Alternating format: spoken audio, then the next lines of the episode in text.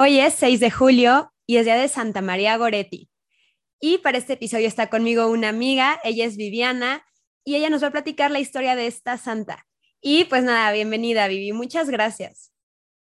Hola, no, gracias a ti por la invitación, que también surgió de manera súper improvisada, justo por, porque comentaba que es mi santa favorita. Entonces te agradezco a ti que me des el espacio de poder hablar de una persona que me ha inspirado mucho en mi vida espiritual.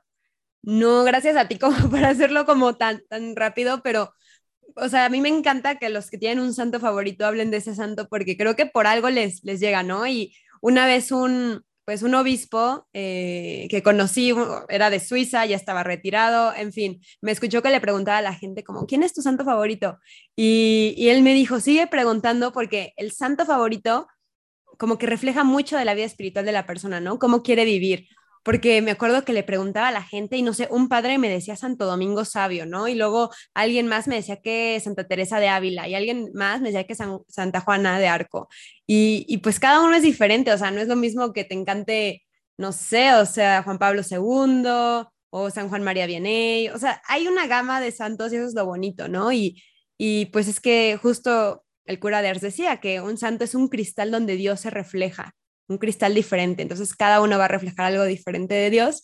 Y pues bueno, creo que eso es lo importante, preguntar a la gente su santo favorito, ¿no? Como que a mí yo motivo a la gente a que lo pregunte, porque también, no sé, es una conversación linda y, creo que puedes ayudar a la otra persona, a tu novio, a tu amigo, a tu esposo, como esa espiritualidad, ¿no? Que San Juan de la Cruz es una, y no sé, o sea, algún papa es diferente, ¿no? Si tu papa favorito San Pío X es muy diferente a San Juan de la Cruz. En fin, entonces, pues creo que refleja mucho el corazón de alguien y pues qué bonito que vas a hablar de esta parte. Yo te conozco, no sé si quieras hablar un poquito de ti, porque obviamente es muy tú que sea la patrona de la, de la pureza, ¿no? La que sea tu santa ah. favorita.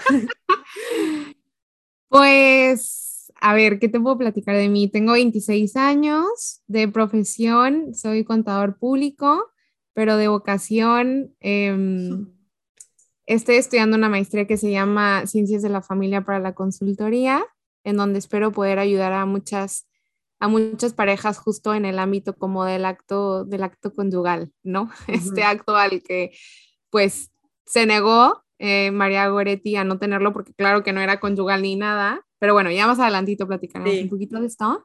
Pero bueno, sí, el tema de la pureza ha sido em, como a lo largo de mi vida algo importante y que he tenido que ir aprendiendo, que no siempre ha sido fácil, pero que a la luz de Santa María Goretti me ha dado como mucha, mucha esperanza, ¿no?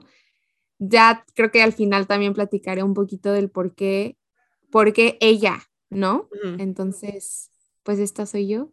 Y bueno, entonces, ¿cómo es la vida de, de María Goretti? O sea, ella, pues no, o sea, no es muy reciente de que hayan fotos de ella y cosas así recientes, pero pero sí lo es, o sea, sí es más o menos contemporánea, ¿no?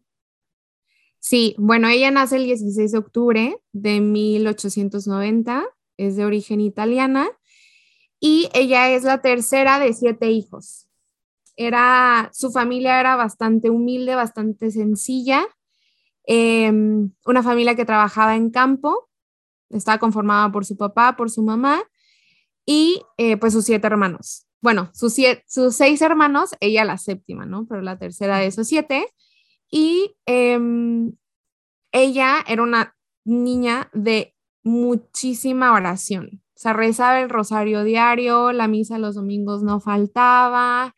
Eh, le gustaba mucho contemplar la cruz, contemplar a Jesús, estar ahí nada más eso, contemplando, viéndola. Em, algo que se me hace súper fuerte es que la, fue bautizada al día siguiente de su nacimiento, ¿ok? Mi sueño para mis hijos. Y ese mismo día fue consagrada a la Santísima Virgen María. Entonces, desde ahí siento como que habla de la importancia que los papás tenían eh, en su fe, ¿no? Tan así que dijeron, no vamos a esperar, no sé, un mes o X, ¿no? O sea, porque también es permitido pero los papás luego, luego nació y la bautizaron. Entonces, como que desde muy chiquitita, los papás enseñándole como la fe en la que querían que creciera su hija y el reflejo del por qué fue una niña de mucha oración, ¿no? a los 11 años, o sea, Santa María Goretti tenía que esperar hasta los 11 años para poder hacer su primera comunión. Entonces llegó un día y le preguntó a su mamá de que cuándo la voy a recibir. Pero para esto su papá ya había fallecido, el papá de María Goretti, de una enfermedad y la mamá era la que trabajaba. Entonces, como ella era la que salía de casa, pues descuidaba mucho el tema del hogar y no tenía tanto tiempo y María tenía que estar en clase de catecismo y no tenían dinero para el vestido. O sea, había escasez en muchos sentidos y la situación era muy difícil, ¿no? Pero era un anhelo eh, en el corazón de María que lo transmitió la mamá y todo el pueblo también eh, se ofreció a, a comprarle el vestido para que ella pudiera recibir su primera comunión y alguien también se ofreció en poder darle estas catequesis a ella para, para poder recibirla. Y eso fue el 29 de mayo de 1902. Para todo esto, ella un día eh, escuchó una pareja, a un hombre y a una mujer, hablar cosas indecentes y a partir de ahí corrió con su mamá a decirle que escuché tal cosa y, en esa conversación como que la mamá también muy honesta diciéndole como, ojalá nunca caigas en nada de esto, ¿no? Y María sí le dice como entre dientes y no termina de, prefiero la muerte y como que ya no dice nada, ¿no? Algo que irónicamente iba a pasar, es como si hubiera profetizado que justo por cuidar su pureza iba a morir. Antes de que el papá de María muriera, se asoció con Giovanni y junto con Giovanni pues estaba su hijo de 19 años, Alessandro, el cual eh, pues el papá había perdido a, a, su esposa, ella había fallecido en un hospital psiquiátrico y a partir de ahí como que él empezó con muchos problemas de alcohol, lo cual hizo que no se preocupara mucho por la educación de su hijo el cual, pues la verdad, leía muchísimas cosas indecentes y tenía imágenes obscenas en su habitación y todo. Entonces, pues eso habla también mucho como de lo que, de lo que él consumía. A raíz de esto y de y justo todo esto que consumía Alessandro, eh, le empezó a hacer propuestas indecentes a María. Y él amenazó y le dijo que si le llegaba a decir algo a su mamá, la iba a matar. Entonces María le decía mucho a su mamá de que no me deje sola con él, pero la mamá no entendía por qué, porque María no le daba motivos del por qué no quería que, o sea, por qué no quería quedarse sola con Alessandro, pero era porque estaba amenazada de muerte. Entonces, como que la mamá, entre tanto que se lo decía a María y que no le decía el por qué, creyó que era un simple capricho. Y llegó un día en el que, justo el día en el que fue eh, apuñalada, María todavía le suplicó a su mamá que no la dejara sola. Entonces se quedó María en la casa, estaba Alessandro también, él le pidió que la, lo acompañara, María se rehúsa y él la toma de la fuerza y la lleva a la cocina y, y ahí empieza, le pone un trapo en la boca, la golpea y entre el forcejeo también intenta quitarle la ropa y empieza, y, y María empieza a gritarle, ¿no? Viendo lo que Alessandro quería hacer con ella, María le grita, no lo hagas porque es pecado y te vas a ir al infierno. Y, y él le dijo, si no te dejas, te mato. Y ahí fue cuando sacó su cuchillo y la cuchilló. Él creyendo que la había matado, se levanta y se va, pero empieza a escuchar gemidos de María y regresa. Y así fue como María recibió 14 heridas graves y mm, luego entró la familia, la empezaban a gritar, se la llevaban al hospital y los doctores estaban justo muy sorprendidos porque había recibido 14 heridas graves en las que había traspasado partes como, o sea, partes delicadas del cuerpo y que ella siguiera viva, pues era la verdad un milagro, ¿no? Entonces estaban sorprendidos, pero también muy conscientes de que no iba a vivir, o sea, que no iba a pasar la noche y que no iba a sobrevivir. Entonces, como de manera también muy providencial, llamaron a un sacerdote con el que ella tuvo eh, la oportunidad de confesarse. Durante dos horas los médicos la estuvieron cuidando. Em, en todas esas dos horas María no dejó de rezar ni de ofrecerle los sufrimientos a la Virgen de los Dolores. Y hay un momento en el que María le dice a su mamá que porfa le dé una gotita de agua. Y por órdenes de los doctores le dijeron que no podía consumir nada porque eso la iba pues le iba a hacer daño, ¿no? Entonces en eso voltea María y ve a Jesús en la, o sea, ve un crucifijo, y, un crucifijo, perdón, y ve a Jesús en la cruz y se acuerda justo que Jesús también dijo tengo sed, ¿no? Entonces como que ahí ella lo entendió todo. Luego María iba a recibir la comunión y el sacerdote le pregunta si perdonaba de todo corazón a su agresor y María respondió que, mm, que sí, que lo perdonaba, que lo perdonaba por el amor a Jesús y que ella quería que también su agresor estuviera con ella en el paraíso, que ella ya lo había perdonado y que esperaba que Dios también lo pudiera hacer. Después recibió la comunión y la extrema unción y lo último que se escuchó decir fue papá y murió el 16 de julio a las 3 de la tarde de 1902 pues nada, o sea, para mí es muy fuerte y siempre como que hablo de su historia, es decir, híjole, ya a mis 11 años cero pensaba en eso, o sea, no sé si hubiera dado la vida por por resguardar mi pureza, ¿no? O si hubiera tenido esa conciencia que tenía María Goretti para eso, para preferir la muerte antes que, que ofender a Dios de alguna manera, que igual no hubiera sido una ofensa, ¿no? Era algo en contra como de su voluntad, pero tan firme fue una niña de 11 años y, tan consciente de lo que implicaban los pecados, ¿no? Que incluso como que ni siquiera fue, esto no lo hagas por mí o porque me vas a dañar, sino le decía a Alessandro, te vas a ir al infierno, o sea, deja de hacer esto, como muy preocupada genuinamente del alma de él, no solamente la de ella, ¿no?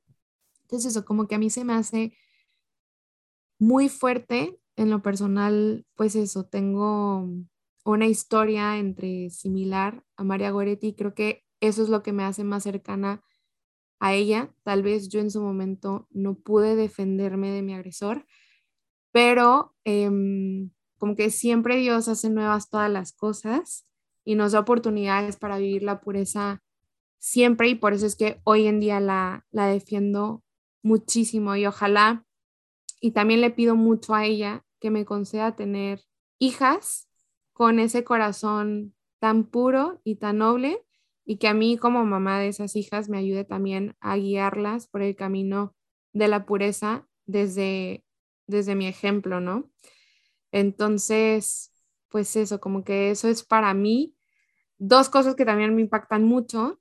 Em, y que hace ratito platicaba contigo, es que no tengo muy claro si fue en la beatificación o en la canonización, pero tengo entendido que fue en la canonización, que su agresor fue, estuvo presente y que María Goretti ha sido la primer santa en la que su mamá ha podido estar presente en su canonización, ¿no? Porque antes pasaban muchos años y pues no había nadie presente, pero en este caso a la mamá de María Goretti le tocó pues ver cómo canonizaban a su hija, ¿no?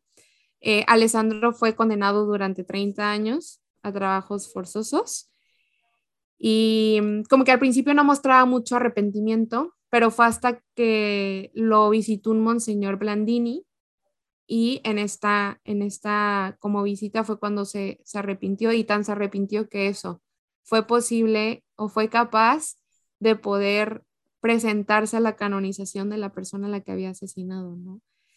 Entonces, pues eso, como también qué capacidad de, de pureza y, de, y de corazón que perdonó, como incluso antes de morir, ¿no? En tanto dolor y mm, no sé, como que se me hace una niña muy, muy madura para su edad y que ojalá hubiera tenido la, la, misma, la misma madurez en su momento.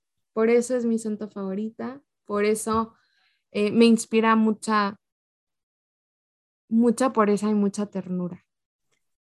Ay, gracias, Viviana. Pues ahorita que estabas diciendo esto, como pues, que es una niña y que era muy pura, o sea, creo que hoy es una santa que hay que traer mucho como a nuestras vidas, porque si bien todos la conocen, realmente no conozco como pues, ninguna iglesia que se llame como ella, no está como en, estatua, en estatuas en iglesias, nadie es como, ay, voy a rezar la novena, ¿no? O sea, como que todas la conocen, pero no, o sea, no es la santa como más como buscada activamente.